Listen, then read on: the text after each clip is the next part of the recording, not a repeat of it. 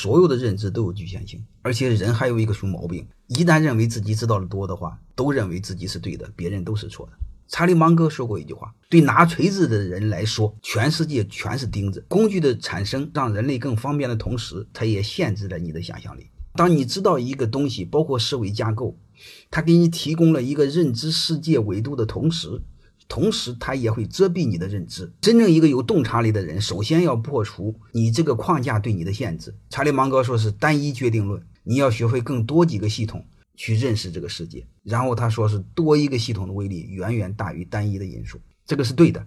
但是我更想说，你前提要有更多元的信息来源但是不管怎么着，就想说一句话：我们对所有的事物都要有敬畏。